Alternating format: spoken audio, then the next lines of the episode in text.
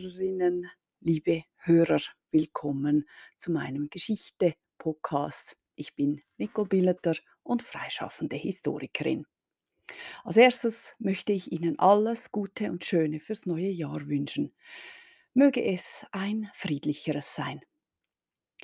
Nachdem Sie mir in diesem Podcast möglicherweise schon einige Zeit oder erst seit kurzem zuhören, ahnen Sie, dass es mir immer um Geschichte geht, auch um Wissenschaftlichkeit, soweit das für die Zuhörerschaft zumutbar ist. Dies ist kein Podcast, der die Geschichtenerzählerin in den Vordergrund stellt.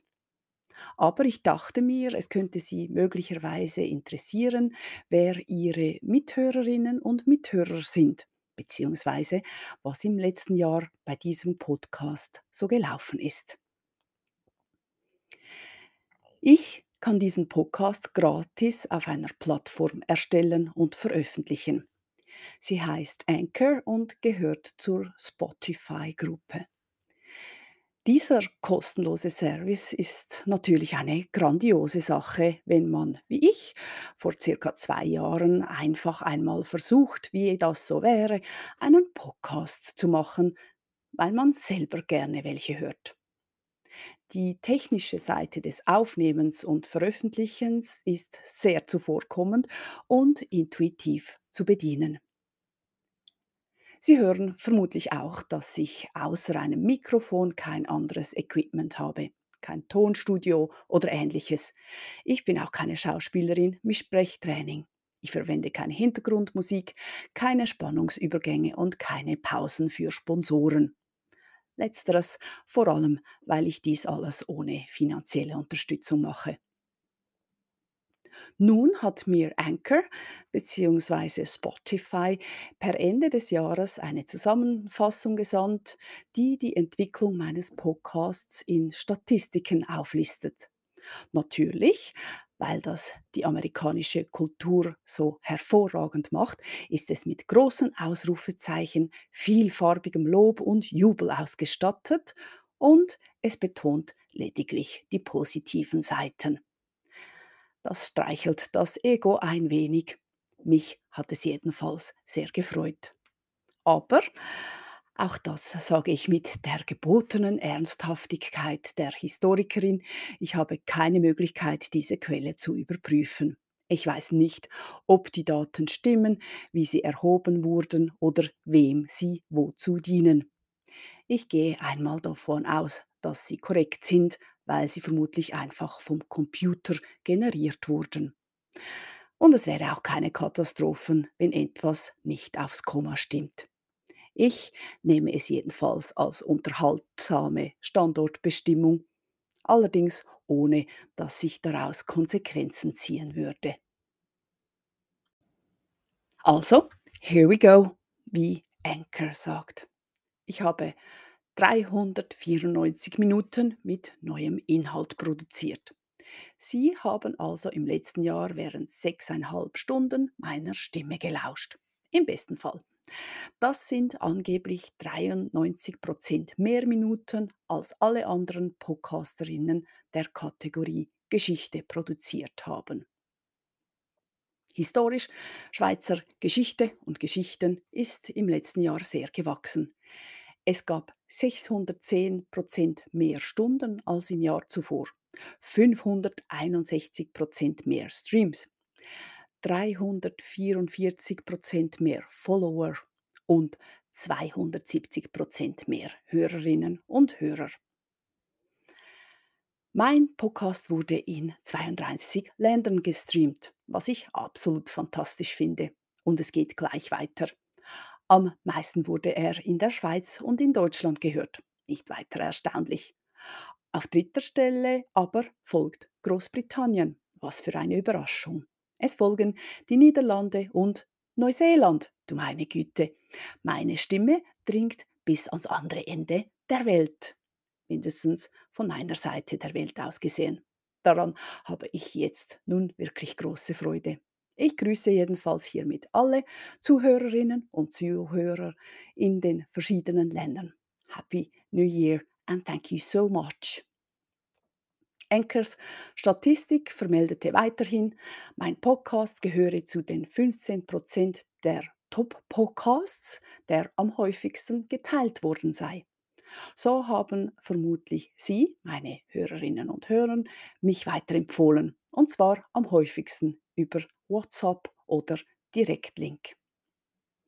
Anchor meint des Weiteren, dass ich zu den Top 10% gehören, die am meisten sogenannte Follower habe.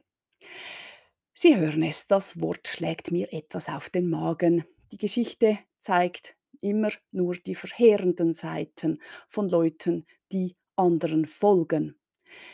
Mir wäre das Wort Abonnentin doch sehr viel lieber. Aber diese Zahl finde ich überaus erfreulich. Ich schließe daraus, dass Sie den Inhalt gerne abonnieren und mir getreulich jeden zweiten Freitag zuhören. Eine sehr schöne Sache. Sie wurden übrigens auch gleich ausgeforscht. Spotify sagt mir, dass meine Zuhörerschaft mehrheitlich aus Abenteurer bestände. Das heißt, die meisten von ihnen wagen es, Neues und Unbekanntes zu hören. Auf der Suche nach außergewöhnlichen Podcasts und unentdeckten Juwelen, wie Anchor das analysiert. Wenn das stimmt, freut mich das nochmals sehr, denn ich finde, es passt sehr gut zu dem Inhalt, den ich erstelle. Sie scheinen jedenfalls den Podcast zu schätzen, denn Sie haben ihm eine 4,9 ausgestellt. Vielen Dank für diese gute Note. Für 678 Fans, auch nicht meine Namensgebung, gehöre ich zu Ihren liebsten 10 Top-Podcasts. Bei 394 Fans bin ich in den Top 5. Und für 80 Fans ist mein Podcast Ihr absoluter Liebling. Vielen Dank, ihr 678, 394 und 80, meistens mir Unbekannten. Dies also zur näheren Vergangenheit. Meinem zwinglianischen Ich wird es jetzt langsam etwas sehr unangenehm und ich möchte noch etwas Geschichtliches berichten, das nicht mich zum Thema hat. Sprechen wir also über Schwellen.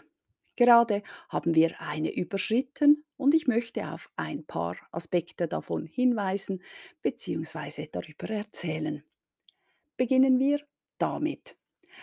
Sie kennen sicherlich den Brauch, die Braut über die Schwelle zu tragen. In der Regel hebt der Bräutigam seine neu angetraute über die Schwelle des neuen gemeinsamen Daheims.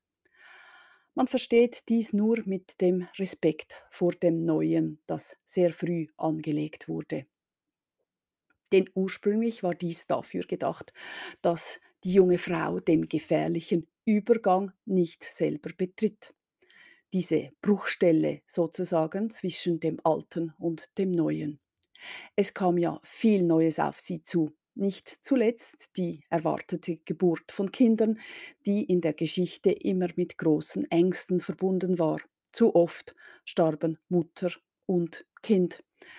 Da tat man alles, um die Frau zu schützen, da eben im Übergang eine Art Loch, ein Moment der Unsicherheit lag, wurde die Frau davor beschützt.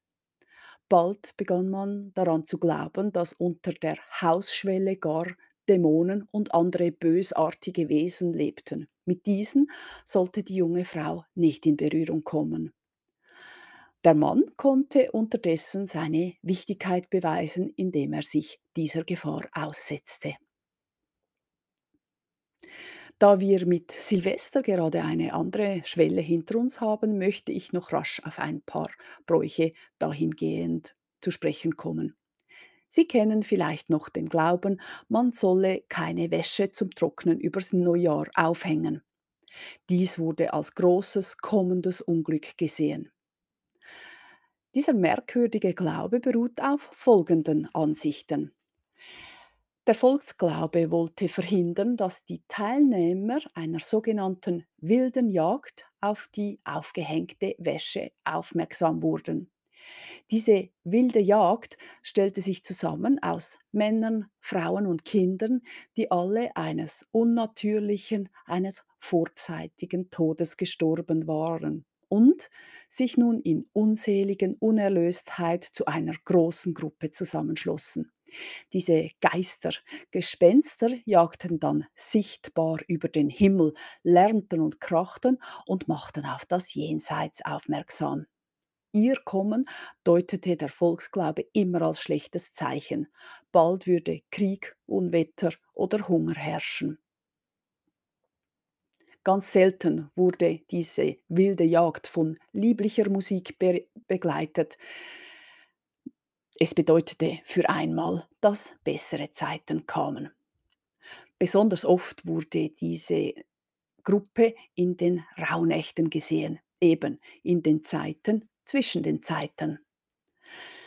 Was hat das nun alles mit dem Aufhängen von Wäsche zu tun? Nun, es wurde gesagt, dass die Teilnehmerinnen und Teilnehmer dieser wilden Jagd, diese unerlösten Seelen, diese Wäsche von den Leinen stahlen, besonders Leintücher.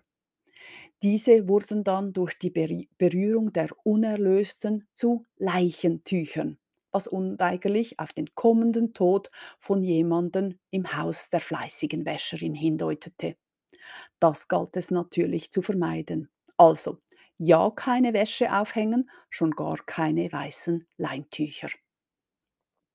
Der 2. Januar ist, vor allem in den reformierten Orten der Schweiz, mit dem Berchtolztag ein weiterer Feiertag am Anfang des Jahres. An vielen Orten ist er tatsächlich ein freier Tag, ein freier Feiertag. In den katholischen Gegenden allerdings ist der Dreikönigstag am 6.1. dann wichtiger. Der Bechtelistag leitet sich nicht etwa von einem Sankt Berchtold ab, wie man annehmen könnte. So einen Heiligen gibt es im Kalender nicht. Manchmal wird aufgeführt, der Name stamme von einer germanischen Göttin namens Berchta, die in den Rauhnächten ihren Unfug treibe. Das scheint aber nach wie vor nicht nachzuweisen zu sein. Ein mittelhochdeutsches Wort, nämlich Bercht oder Berchtel, bedeutet glänzend und leuchtet und scheint damit auf den kommenden Dreikönigstag hinzuweisen. Es ist zu vermuten, dass der Bechtelistag tatsächlich von diesem Wort abstammt. Der 6. Januar, also heute, wird im Kirchenjahr als Epiphanie bezeichnet. Das bedeutet Aufscheinen und meint, mit dem Kommen von Jesus sei nun aller Welt ein Licht aufgegangen. An diesem Tag wurden und werden unter anderem Segenszeichen an Türrahmen geschrieben.